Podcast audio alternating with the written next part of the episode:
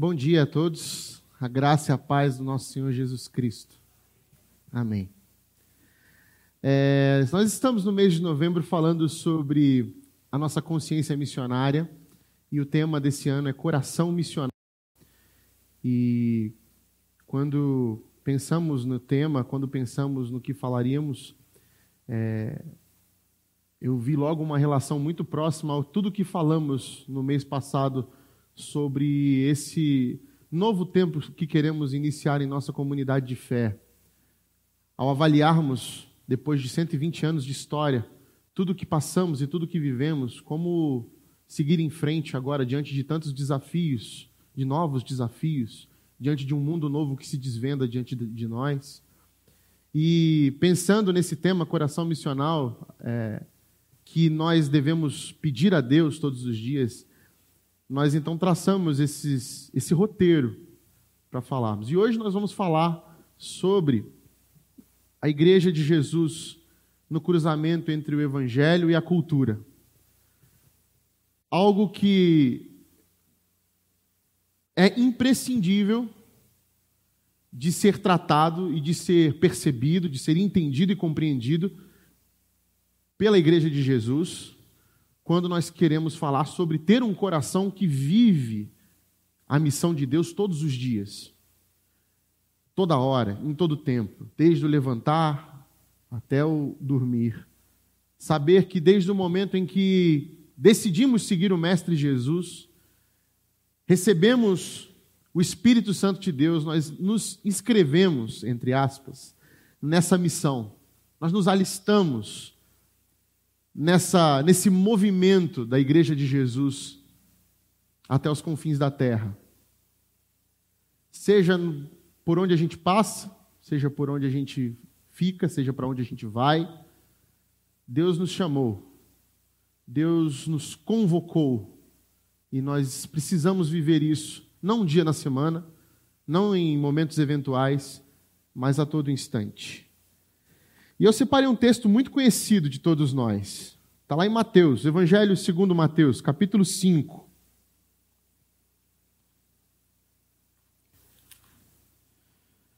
Mateus capítulo 5, versículo 13. Creio que a maioria de nós já ouviu esse texto. Nós provavelmente falamos sobre passagens, sobre algumas palavras, algumas frases desse texto durante todo o ano. E eu quero ler com vocês. Vocês são o sal da terra, mas se o sal perder o seu sabor, como restaurá-lo? Não servirá para nada, exceto para ser jogado fora e pisado pelos homens. Vocês são a luz do mundo. Não se pode esconder uma cidade construída sobre um monte. E também ninguém acende uma candeia e a coloca debaixo de uma vasilha.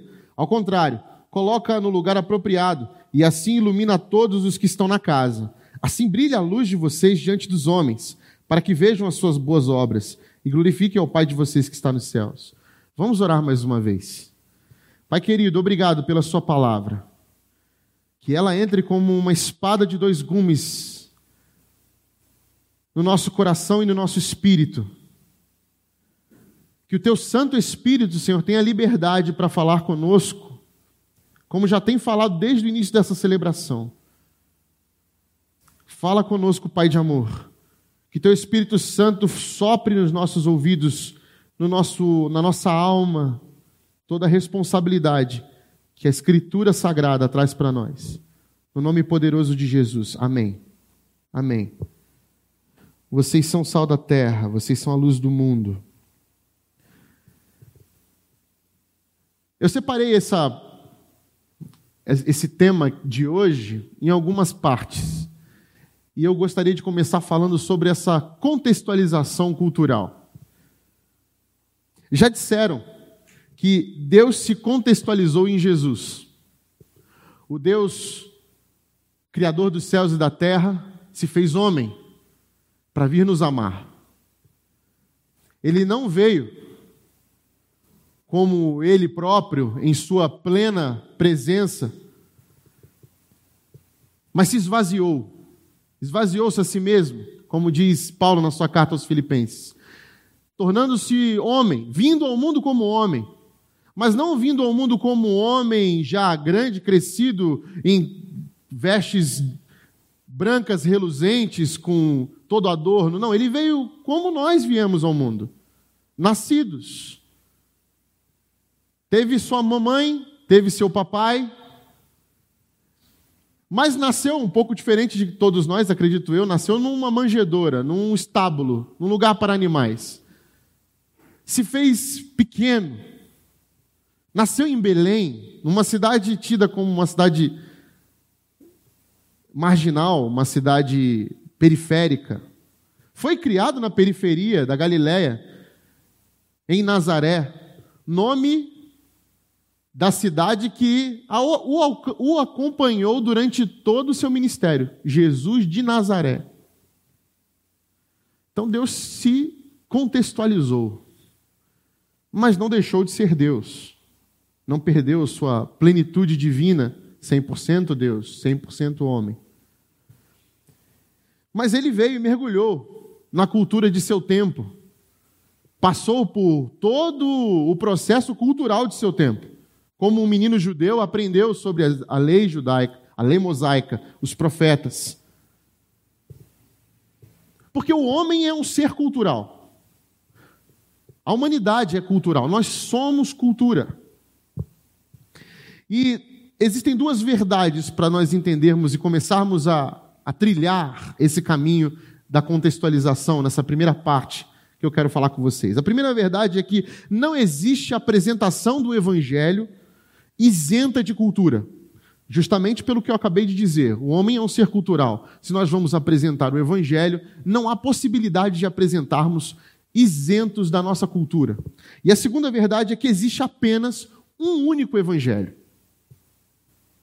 Parece contraditório as duas verdades, mas não é. Não é. A contextualização, ela não é, como normalmente é, se afirma, é falar o que as pessoas querem ouvir. Ela significa antes oferecer às pessoas respostas bíblicas, que elas talvez nem queiram ouvir de forma nenhuma, as perguntas sobre a vida que ela faz.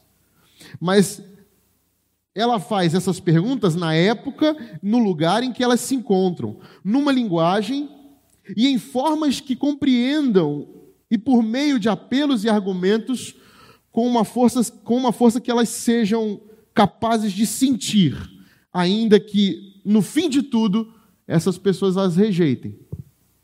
A contextualização saudável, ela significa traduzir e adaptar a comunicação e o ministério do evangelho a determinada cultura, sem comprometer a essência e as particularidades do próprio evangelho. Quem escreveu isso foi Tim Keller, pastor presbiteriano da igreja Redeemer em Nova York.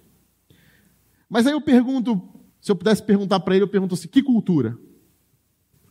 De que cultura nós estamos falando? Porque nós temos muitas culturas. Numa cidade, por exemplo, como Campinas, que é uma, um centro urbano grande, nós temos várias culturas. É.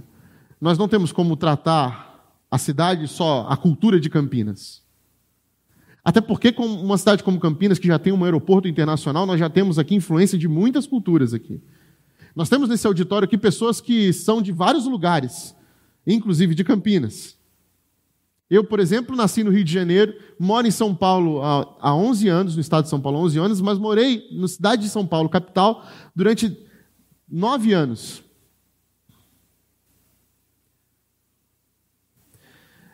Eu não sou simplesmente uma cultura recortada de um período histórico que eu vivi na minha infância. Eu já sou um, uma coxa de retalhos cultural. Então, que cultura? Existem vários tipos de cultura. E nós chamamos isso de narrativas culturais. Porque são histórias que um povo conta a seu próprio respeito para explicar a sua existência compartilhada. Então, popularmente, popularmente, a cultura é vista apenas restrita, apenas a, a aquela conjunto de, de, de, de aspectos alimentares, costumes, música, arte, mas a cultura é muito maior do que isso. A cultura começa desde a extração de matéria-prima de um lugar para a edificação de um prédio, de uma casa, para usar sons e ritmos locais para compor uma música, transformar nossa experiência em história, que é a tradição oral, aquilo que os antigos faziam aqui na cidade de Campinas e foi passando de pai para filho. Além disso, é, é, quando nós fazemos tudo isso, nós estamos criando um ambiente de cultura. Além disso, existe a parte mais íntima da cultura que se chama cosmovisão. E o que é cosmovisão? É o conjunto de crenças normativas sobre o mundo e a cosmologia a natureza humana. Olha quantas camadas nós podemos observar para a construção de uma cultura e para entendermos a contextualização que devemos fazer como igreja. Como igreja inserida há 120 anos no coração da cidade de Campinas. Mas, por fim, o mais observável em toda a cultura, o que a gente mais consegue enxergar, é essa expressão artística. Né? Os costumes, o comportamento humano, como a gente reage a algumas coisas. Por que, que quando a gente escuta algumas diferenças de cidades no mesmo país, nós nos assustamos com a grande diferença que existe? Né? Por que, que nós aqui de Campinas, quem cresceu em Campinas, recebeu a cultura de Campinas, é tão diferente da cultura de São Paulo, que está a uma hora daqui? Por que, que existem tantas diferenças? Porque há essa, esse crescimento do solo, da terra, que traz para a gente influências locais que vão sendo construídas ao longo do tempo. Todavia, o ponto central aqui é a contextualização do evangelho em uma cultura e isso tem que considerar todos esses aspectos. Não significa apenas mudar o comportamento das pessoas, mas também a cosmovisão delas. Então, resumindo, a contextualização ela não é simplesmente a aplicação prática de uma doutrina bíblica, mas a tradução dessa doutrina em uma forma de conceituação que se entrosa com as realidades estruturais, sociais e dos padrões dominantes da nossa vida em nossa sociedade contemporânea. Então, as verdades do Evangelho não são um subproduto da cultura, mas elas julgam todas as culturas humanas. O que quer dizer com julgar? Quando nós entramos com o Evangelho dentro de uma cultura, ela não a descarta, ela valoriza mas a desafia. Por quê? Porque nós precisamos entender essas verdades que nós falamos no início. Porque se nós esquecemos, por exemplo, a primeira verdade, de que não existe apresentação do evangelho isento de cultura, nós, nós acharemos que existe apenas uma forma de comunicar o evangelho e estaremos a caminho de um conservadorismo rígido e, de cultura, e culturalmente atado. E se nós esquecermos da segunda verdade, que é que só existe um único evangelho, nós podemos cair no relativismo que resulta num liberalismo sem rumo. Certo? E ambos esses esquecimentos nos, vão nos levar a um, a um ministério menos fiel e infrutífero. Porque vamos ficar assépticos a tudo que existe ao nosso redor, a todo o, o, o entorno que, que faz parte da nossa cultura e da nossa criação, da nossa influência. Você não está aqui, nenhum homem está aqui, nenhuma mulher está aqui, imune às influências que sofremos dia após dia do local onde crescemos. Nós carregamos em nós, no nosso DNA, na nossa criação, esse, essas identidades locais. Aonde você cresceu, as pessoas que te viram crescer. Você, quando. Não sei se você teve essa experiência quando você volta para o lugar onde você cresceu, e aí você conhece um monte de gente que você não. que te conhece que você nem sabia que te conhecia. Aí vê, olha para você e fala assim: Ah, Rodrigo, Rodrigo é pastor, que benção, cresceu aqui, jogava bola no vidro, que quebrava, menino levado, danado. Imagina Jesus quando volta a Nazaré e lá a região da Galiléia, ele, ele encontra resistência. As pessoas não conseguem reconhecê-lo como Messias, porque quem? O filho do carpinteiro? O menino cresceu aqui? Ficava correndo atrás dos cabritos aqui na montanha? Não, isso aí, isso aí a gente viu crescer, não, não é Deus. Não. É difícil a gente entender, porque isso carrega, nós carregamos essas influências. Pessoas que nos conhecem por apelidos que a gente tem até vergonha de falar, que porque a gente cresceu naquele medo, jeito de ser criado diferente. Uns foram criados no interior, outros cresceram dentro do apartamento a vida inteira numa megalópolis e está acostumado com essa cultura é, é, cosmopolita que existe nas grandes, nos grandes centros urbanos. E nisso, no meio disso tudo, está a igreja e o evangelho, que é nada mais, nada menos do que um recorte da cidade ou seja, um recorte de pessoas que pertencem a essa, essa cultura, essa sociedade, e que carregam dentro delas essa cultura, e carregam não só a cultura, mas os problemas e as necessidades que a cultura traz, os desafios que ela traz, e estão aqui dentro da igreja e precisam ouvir um evangelho que faça sentido para elas atravessarem a sua existência aplicando as verdades do Evangelho de Jesus na prática, para viverem de maneira missional. Para que eu não, eu, eu não chegue e fale para vocês, e vocês não cheguem e falem para os outros coisas, assuntos, que não tem nada a ver com a nossa realidade, que não tem nada a ver com os problemas que vivemos. Por isso o evangelho, ele tem sim essa característica proposital para que a igreja seja um lugar de esperança em relação aos problemas as necessidades e as debilidades que a cidade que, que ela está inserida apresentam. Nos juntarmos dentro de uma sede, dentro de um prédio, fecharmos a porta, nos trancarmos, agora tá bom, isso não tem nada a ver com o Evangelho. Nada a ver com o Evangelho.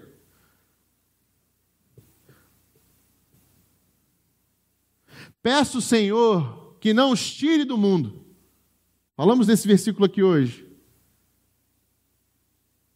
Nós estamos no mundo. E dentro desse mundo nós somos essa ilha de esperança.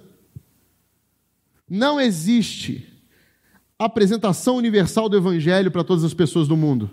Não existe. Há os seus contextos, há as suas nuances, há os seus recortes, recortes inteligentes estratégicos, necessários, para que a igreja continue conversando com a cidade em que ela está. Senão viramos um clubinho aqui, asséptico a tudo, uma realidade que fecha a porta, acabou, trancou, Jesus vem, leva a gente.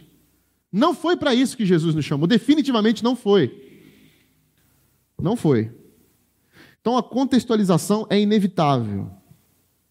E aonde que nós vamos contextualizar? Na cidade. E essa segunda parte da nossa conversa hoje é justamente sobre essa igreja que vai com a cidade. E a cidade com a igreja.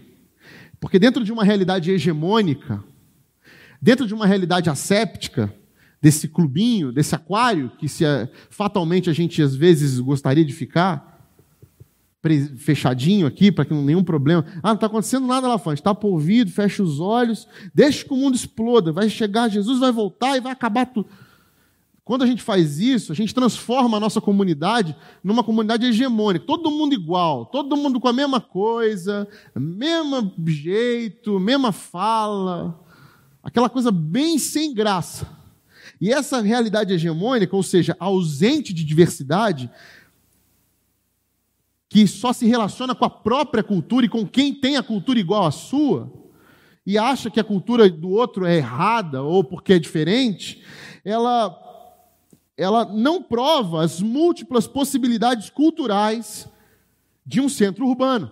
Ou seja, nós não conseguimos entender e compreender a cidade que a gente está, porque nós nos fechamos só com os iguais, só com aqueles que concordam comigo, só com aqueles que são iguais a mim. Eu não me contextualizei, eu busquei os parecidos, transformei tudo numa massa uniforme. E sabe que é, isso é, uma, é um dos sintomas mais graves de adoecimento de uma igreja, que é essa sua falta de diversidade.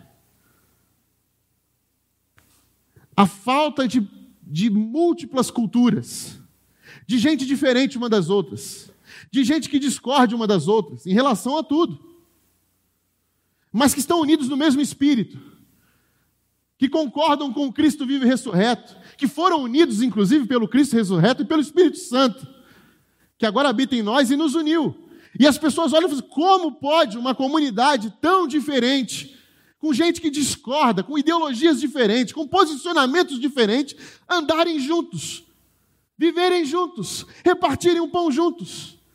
É isso que chama a atenção da cidade. É isso que faz a cidade cair na graça de todo, a igreja cair na graça de todo o povo, de toda a cidade. Porque as pessoas ficam impressionadas com como pode, o que faz você andar com uma pessoa que discorda de você desse ponto. O que faz vocês terem na mesma igreja gente que aí fora está se matando, porque estão cada um de um lado. E vocês aqui dentro se amam mesmo discordando disso.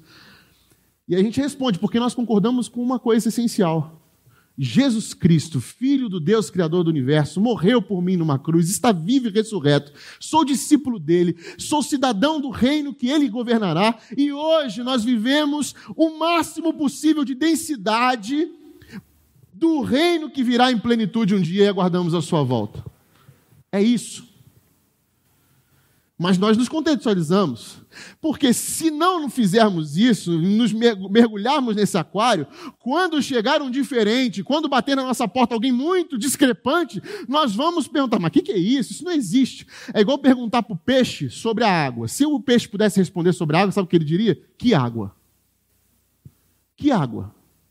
Porque eu não posso conhecer uma água se eu só vivi, cresci e morri dentro dela. Eu só posso saber se eu saí dela.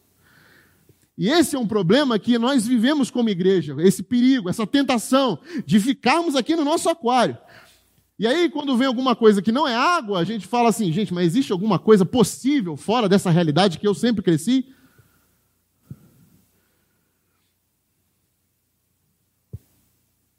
E com isso nós podemos estar fazendo aquilo que Jesus advertiu, pondo as tradições dos homens no mesmo nível que as verdades bíblicas. Está lá em Marcos capítulo 7, versículos 7 a 8, diz assim: Em vão me adoram, seus ensinamentos não passam de regras ensinadas por homens. Vocês negligenciaram os mandamentos de Deus e se apegam a tradições dos homens. Esqueceram da essência, criaram muros, Acharam melhor se relacionar, achando que só tem gente que é cristão nesse aqui. Fora disso aqui, não. Se você não pensa desse jeito aqui, você não é crente. Fazemos ou não fazemos isso? E isso é um adoecimento gravíssimo. Porque nós transformamos isso que Jesus está falando, tradições dos homens, em verdades bíblicas que nunca foram ditos. Nunca foram ditas.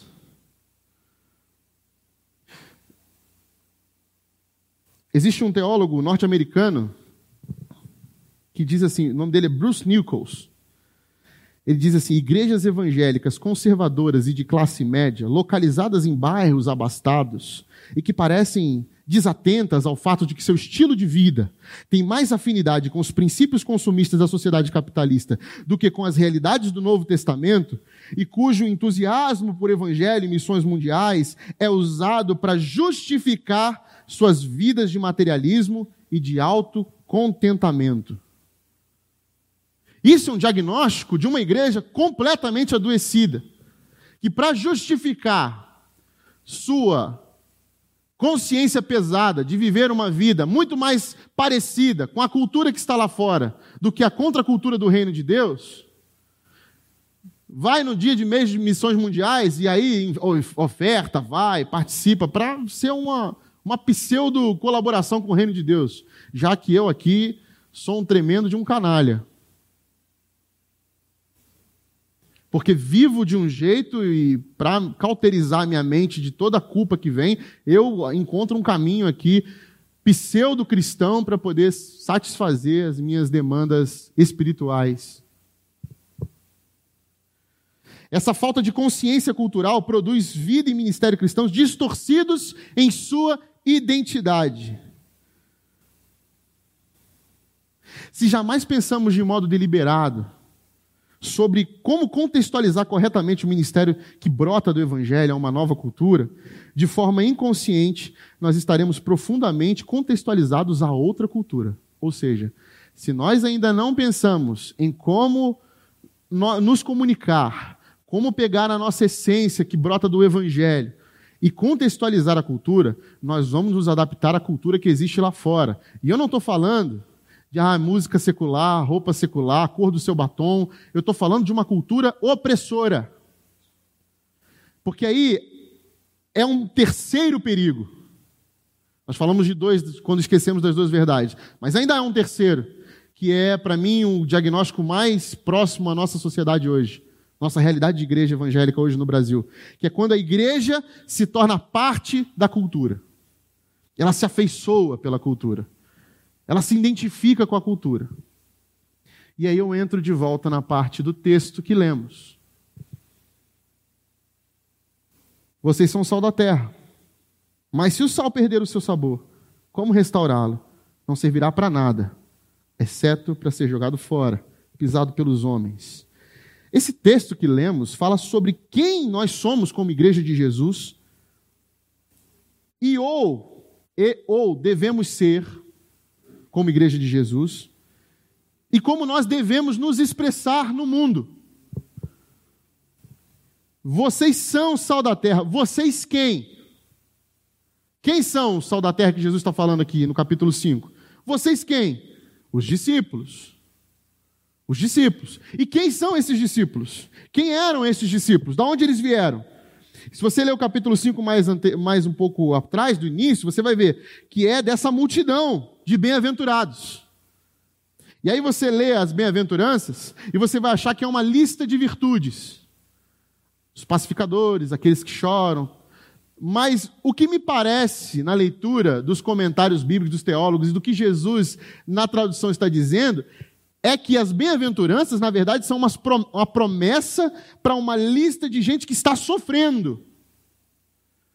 Os que choram, os pobres de espírito, aqueles que tentam ser pacificadores no meio de uma condição violenta, os que tentam vencer o mal com o bem, mas estão sendo oprimidos, estão sendo marginalizados, estão sendo esquecidos, os que não têm voz, os que gritam e clamam por justiça, têm sede de justiça, mas ninguém os ouve.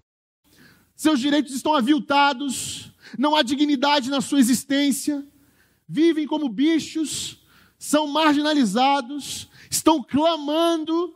Esses são bem-aventurados porque desses são os reinos do reino de Deus. Jesus está anunciando a boa nova, a boa notícia do Evangelho. Meus irmãos, o que é a boa notícia do Evangelho? O reino de Deus chegou. Essa é a mensagem. A mensagem do Evangelho da boa notícia é: o reino de Deus chegou. Esses bem-aventurados, por conta dessas promessas, eles têm sofrido com toda sorte de mazelas.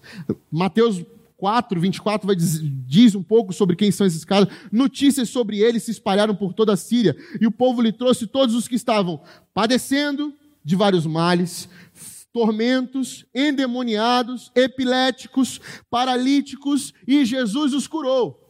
É do meio desse povo sofrido que saem os discípulos, que Jesus convoca os discípulos. É do meio dessa gente sofrida, que se arrependeu dos seus pecados, que ouviu a boa nova do Evangelho de Jesus e disse: Eu quero Jesus, porque eu não aguento mais. E finalmente agora a luz brilhou no meio das trevas. Finalmente agora nós temos uma saída. Finalmente nós temos uma possibilidade. E se comprometem com Jesus. Esse povo que se comprometeu com Jesus, que Jesus estava pregando por ele, é eles que Jesus vai dizer: vocês são o sal da terra. É do meio deles. É do meio desse povo que saem os discípulos de Jesus. O evangelho é acolhido por essa gente sofrida. A boa notícia do reino de Deus é a base, é a fonte da bem-aventurança do povo de Deus. E essa boa notícia é o Evangelho. Evangelho. Que nós aprendemos desde a EBD, que significa boa notícia. O que nós não aprendemos é que a palavra evangelho, ela foi emprestada do vocabulário romano. Como um bom contextualizador, Jesus usou uma palavra que já existia Assim como usou a palavra igreja, eclésia, que já existia também para se referir a esse movimento dos cidadãos do reino de Deus. Evangelho. O que é o evangelho? O evangelho era usado, era a boa notícia que Roma, que os soldados romanos afirmavam quando César chegava, quando Roma chegava a uma vila. Depois de ter vencido a batalha e o Império Romano avançava nas vilas, nas, nas cidades que tinham sido destruídas, ele chegava e dizia: Ó, o Império Romano chegou, o Evangelho, a boa notícia, a luz de Roma chegou na cidade. O problema é que essa luz de Roma era muito mais parecida com trevas. Porque Roma chegava com cavalaria, chegava botando fogo nas casas, chegava fazendo escravos, chegava ferindo, machucando, escravizando mulheres e crianças. E todos que se opunham morriam. Essa era a boa notícia, o evangelho da, de Roma. A luz de Roma chegou. Se alegrem. Agora o Império Romano vai tomar conta de vocês. E tomava conta. E quem se opunha, morria. E o que não estava do jeito que Roma queria, era destruído. Não era luz, eram trevas. E aí Jesus então chega e fala: essa luz de Roma que vocês estão acostumados a ouvir, esse evangelho, isso não é evangelho, isso não é boa notícia. A luz verdadeira chegou de fato agora e vai romper na escuridão. Esse evangelho de César não é um evangelho, mas o evangelho do reino de Deus esse sim é uma boa notícia. O reino de Deus chegou, a verdadeira luz chegou. Vocês agora não precisam mais é, ser definidos, serem tratados a partir das suas mazelas, a partir da sua pobreza, a partir da sua escravidão. Vocês agora são livres. Livres. Mas Jesus não está promovendo uma revolução de liberdade escravocrata. Ele está promovendo uma liberdade espiritual. Agora vocês, mesmo que oprimidos, mesmo que é, é, injustiçados, vocês vão ser livres, porque vocês vão entender a novidade de um reino que está para além da nossa existência. E que, embora todo sofrimento se acerte, te alcance, ainda que vocês morram, vocês viverão. Porque agora vocês vão provar da liberdade do Espírito. Vocês vão provar do que é ser tratado a partir da sua ser humanidade, da sua imagem e semelhança divina. Não haverá mais eh, grande ou pequeno.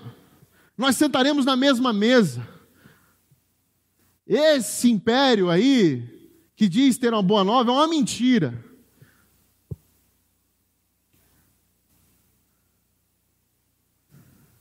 Diz lá em Mateus capítulo 4, 14 a 16, para cumprir o que foi dito ao profeta Isaías, terra de Zebulão e terra de Naphtali, caminho do mar, além do Jordão, Galiléia dos gentios, o povo que vivia nas trevas viu uma grande luz, sobre os que viviam na terra da sombra da morte raiou uma luz. Jesus chegou com o reino de Deus, instaurando, inaugurando essa realidade de justiça, de beleza, de paz,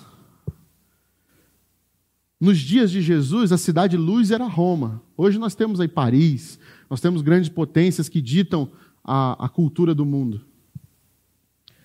Mas Jesus vem dizer que não é Roma a comunidade do reino de Deus, é a comunidade do reino de Deus que é a cidade luz. Gente sofrida, que não é mais determinada pelas suas, pela sua dor. Essa gente que ouviu essa mensagem e se comprometeu com Cristo, é que Jesus chama de luz do mundo. E olha que interessante, Jesus fala: Eu sou a luz do mundo. E agora ele está dizendo: Vocês são a luz do mundo. Por quê? Porque vocês vão carregar a minha luz. Vocês vão carregar o Cristo em vocês. Vocês vão experimentar isso através do Espírito Santo. Vocês são a luz do mundo. Essa gente agora é a cidade edificada no alto. Não é Roma.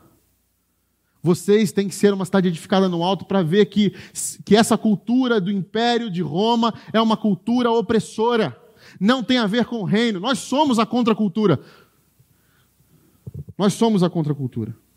E houve um tempo, aqui no Brasil, que os evangélicos eram a minoria. Eu peguei um pouco desse tempo na minha adolescência. Nós éramos ignorados, completamente desprezados. pastor ter jato? Difícil. No máximo um carrinho do ano aí, castigado. Aparecer ter TV, televisão, aparecer na TV, ser entrevistado. Vixe. Aqui no Brasil ninguém nem sabia da gente direito. Tanto é que a gente no colégio às vezes tinha até vergonha de falar que era crente. Lá vem os certinhos, que fazem tudo certo. Hoje, a história mudou um pouco. Partido político nenhum queria saber de evangélico. Por quê? Porque a gente não tinha contingente. Era pouquinho. O que significava partido político para a gente? Você não via nenhum pastor concorrendo a se concorria, tirava o nome pastor, para não passar vergonha. E nesse tempo a gente ouvia nas igrejas que a gente deveria ser essa cidade edificada no alto, que nós deveríamos galgar posições para que o povo veja a nossa luz, para que brilhe a nossa luz. Então nós teríamos que chegar no alto lá, nós tínhamos que ser vistos, tínhamos que fazer barulho, o povo tinha que reconhecer a gente aqui. A gente deveria ser essa luz do mundo e não ficar embaixo. A luz do mundo ela é uma luminária que fica em cima, é colocada em cima. Mas esqueceram do que Jesus falou sobre ser sal da terra. Porque o tempo da igreja evangélica, rica e poderosa e influenciadora, chegou. Misericórdia. Mas chegou. Nós estamos, nós estamos em tudo que é canal, rede social, streaming. Temos até streaming evangélico. O número de candidatos pastor aumentou exponencialmente. Ninguém tem vergonha de ser evangélico hoje. Evangélico hoje é uma coisa legal. Jogador de futebol que não pede música gospel quando faz três gols? É um jogador esquisito. Não. Não foi sorte, foi Deus. Né? Chegou esse tempo. Mas a gente não aprendeu. A gente não ouviu o que Jesus falou sobre o sal da terra. Mas se o sal perder o seu sabor, como restaurá-lo? Não servirá para nada, exceto para ser jogado fora e pisado pelos homens. Jesus está falando de um contexto muito comum da sua época, novamente uma contextualização, de que o Mar Morto tinha tanto sal que o sal se tornava arenoso e já não servia para muita coisa, mas tinha uma função: eles pegavam aquele sal e jogavam nas estradas. Assim como hoje, em alguns países que tem muita neve, o povo joga sal para poder melhorar o tráfego. E aí o sal se torna algo que é pisado pelos homens, perde a sua identidade. E Jesus não está falando do sal em si, ele está falando dos discípulos. De chegarem a esse ponto de sermos pisados. Os intérpretes e tradutores da Bíblia, que falam muito sobre esse, esse trecho, eles vão dizer que a tradução correta para o sal perde o seu sabor, é uma expressão que quer dizer que o, o sal perdeu a sua consciência de si. Ele ficou insano. Ele perdeu a sua identidade. Essa é a tradução correta, se nós lermos. O sal perdeu a sua identidade, perdeu o que ele era, deixou de ser o que ele era.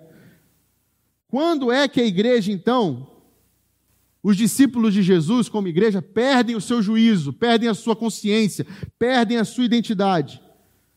E eu temo que boa parte da igreja evangélica hoje no país perdeu isso. E por isso o nosso anseio aqui na nossa comunidade de fé, junto com, com o que o pastor Fábio tem falado para a gente, de resgatar a nossa identidade evangélica, porque nós perdemos, perdemos o nosso sabor a grande maioria ouviu o chamado de ser luz em cima e, e, e, querer ser uma luz vista por todos, mas esqueceu de salgar a terra, de sua função de transformar e afetar o meio que está, ser essa contracultura. E quando é que a igreja de Jesus perdeu sua consciência, perdeu sua identidade e se entregou a uma cultura corruptível? Quando ela se encantou com a luz de Roma. Quando ela se torna subserviente de Roma, se apaixonou pela luz de Roma, pelo poderio, chegou perto, provou e ficou, e virou subserviente. É quando a igreja funciona com as mesmas categorias de Roma. Quando ela se articula com palavras como poder, domínio, força, autoridade, ordem, é quando ela quer se impor verticalmente. Quando ela hierarquiza a sociedade e se compreende no topo, dizendo para todos que está falando em nome de Deus e ditando regra para todo mundo. Quando ela está falando que pretende olhar para Roma como uma parceira da sua missão. Como se Jesus tivesse dito: Olha, se o nosso movimento vai ter uma grande alavancagem quando César se converter. No dia que vocês forem eleitos, nosso movimento então vai ser muito mais poderoso e potente. Jesus nunca disse isso. Jesus nunca pediu que fizéssemos isso. Mas olha que isso aconteceu em tese. Constantino se converteu. E quando Constantino se converte, se deflagra um movimento em que os cristãos que eram perseguidos agora são perseguidores. São abençoados por Roma, e em pouco tempo de perseguidos passam a perseguir, passam a matar em nome de Deus. Não só a matar em nome de Deus, mas a se impor dessa forma, a obrigar a ser assim. Imagine só como essa igreja não enlouqueceu, não perdeu o sentido de, de si. Esses que davam a vida pelo cordeiro, agora matam em nome de Deus. E veja as consequências quando a igreja se enamora pelo poder, se enamora pela cultura e faz parte dessa cultura de Roma. O Evangelho de Roma é outra cultura. Não é a mesma do reino. Nós não estamos desafiando ela, nós nos enamoramos por ela. Nós nos apaixonamos. Então existem duas lógicas operativas. A lógica operativa de Roma, que, o que, que é? É violência, imposição, força, governo, domínio. E a lógica operativa do reino de Deus, qual que é? Misericórdia, virar a outra face, perdão, reconciliação, o ano do jubileu, da libertação dos escravos, o ano da graça. O reino de Deus é a contracultura que, embora valorize a cultura existente com o objetivo de interpretá-la e imergir nela, ele o reino ele desafia a cultura, ele subverte ela, apresentando uma resposta redentora às debilidades e às necessidades que a cultura apresenta. Nós somos a contracultura. E que momento nós vivemos no Brasil hoje? Meus irmãos, minha comunidade de fé, Deus não nos chamou para governar. Deus nos chamou para servir. Leio as palavras do nosso Senhor Jesus. Marcos capítulo 10, 42. Jesus os chamou e disse: Vocês sabem que aqueles que são considerados governantes das nações as dominam, e as pessoas importantes exercem poder sobre elas. Não será assim entre vocês. Pelo contrário, quem quiser tornar-se importante entre vocês deverá ser servo, e quem quiser ser o primeiro deverá ser escravo de todos. Pois nem mesmo o filho do homem veio para ser servido, mas para servir e dar a sua vida em resgate por muitos. Nós não precisamos de Roma, Igreja de Jesus. Nós não precisamos de Roma. Nós não precisamos de Roma. Roma não é nossa amiga. O poder é do Senhor, não é nosso. A missão de Deus não será feita por Roma, será feita pelos discípulos de Jesus, gente que clama por sede de justiça, gente que chora, gente que luta pela paz, embora ser acertado pela violência todos os dias, e nós nos trancamos em nossos castelos. E queremos ser só a luz que brilha sem ser sal, sem mudar. Então não estamos brilhando em nada. Nós estamos na luz de Roma, carregando a bandeira de Roma e fazendo as maiores atrocidades em nome de Deus, legitimando um poder corrupto, achando que impor os nossos valores de fé a todo mundo nós vamos conquistar e dizer o Brasil é de Jesus. Nós não precisamos disso, nós não precisamos da bênção de Roma. Roma não vai fazer nossa missão. Vale lembrar, a igreja de Jesus, os discípulos de Jesus são chamados de sal, luz e fermento. Nenhum desses, desses elementos que Jesus nos compara, eles chamam atenção para si mesmo. Ninguém olha para a luz. As pessoas olham para o que a luz ilumina. Ninguém come uma torta de sal, uma carne, prepara uma carne e põe mais sal do que carne. Quanto, quanta carne vai no seu sal? Ninguém faz isso, a não ser quem não sabe cozinhar. Ninguém come um bolo de fermento. A gente come bolo de chocolate que leva fermento. Nós somos esses elementos que afetam completamente o meio que nós estamos. Nos contextualizamos de maneira plena afetando, mas nós não somos óbvios, nós não chamamos atenção para nós mesmos, nós apontamos para o reino e para o rei desse reino. É para que os homens vejam essas boas obras e glorifiquem ao Pai. Nós não precisamos de um país impressionado com a igreja de Jesus. Nós não precisamos de um país impressionado com a igreja de Jesus. Nós precisamos de um país que se encante com o Jesus, o Senhor da igreja.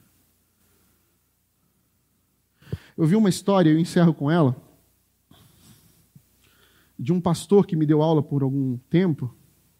Ele me contou que quando ele era pequeno, seminarista, um, tinha um, um pastor que ia pregar na igreja dele e dizia assim: Olha, lembre-se, nós não somos a mão, nós somos a luva. Nós não somos a mão, nós somos a luva. E quanto mais fina essa luva é, mais transparente essa luva é, mais as pessoas vão ver a mão. Mais as pessoas vão ver o detalhe da mão. Um país, nós não precisamos de um país impressionado com os títulos hierárquicos e eclesiásticos e, a, e com os nossos templos e catedrais. Nós precisamos de um país que se coloque nas mãos do Senhor do universo. Nas mãos do Senhor do universo. Nós estamos no mundo. Nós fomos enviados a este mundo. E nós não vamos ser retirados desse mundo. Para que nesse mundo nós sinalizemos e promovemos os sinais do reino de Deus para que as pessoas vejam essas boas obras, para que elas se encantem com as nossas boas obras e glorifiquem a Deus que está nos céus.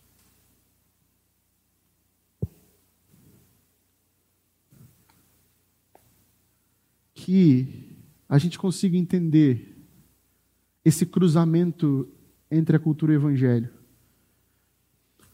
tomando cuidado para não nos perdermos. Porque nós já estamos bem perdidos, falando de maneira geral. O que o meu coração deseja para a nossa comunidade de fé, aqui na PIB de Campinas, nossa comunidade local, e que talvez inspire a nossa cidade, é que nós sejamos essa luva bem fininha, que as pessoas vejam a mão daquele que sustenta o universo, que eles se encantem com o Deus Criador, com Jesus Cristo, Salvador e Redentor, que nos coloca juntos na mesma mesa, que não há nem grande nem pequeno, mas todos partem o mesmo pão, se dividem. E o mais impressionante que nós não falamos sobre nós mesmos, que nós aprendemos a falar menos de nós e aprendemos a falar mais de Jesus Cristo, nosso Salvador. Amém. Que Deus nos abençoe. Vamos orar? Pai querido, obrigado, Senhor, pelo teu evangelho, pela boa notícia que nos liberta, que nos transforma.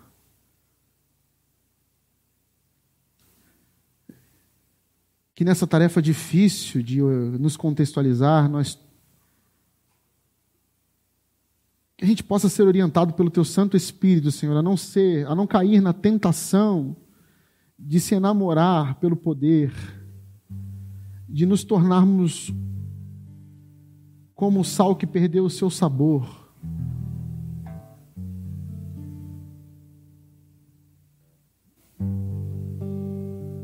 Nos ajude, Senhor. Na semana que vem, Pai, nós vamos exercer nosso direito de cidadania. Ao digitar naquela urna os números do nosso candidato, nós entendamos entendamos que nós estamos aqui para servir. Independente daquilo que a gente pensa, do que a gente quer, expressar a nossa cidadania na nossa cultura é um jeito de manifestar os sinais do teu reino. Tomar cuidado com aquilo que nós estamos escolhendo, a razão pela qual estamos fazendo e decidindo o futuro da nossa nação, da nossa cidade. Cuidado para não legitimar a luz de Roma, mas acender a luz do reino de Deus que brilha sobre toda a terra e que nos liberta e que aponta para o Senhor, Criador dos céus e da terra, Pai de nosso Senhor Jesus Cristo, Senhor da igreja. Que assim seja, Senhor, para a sua glória. Amém.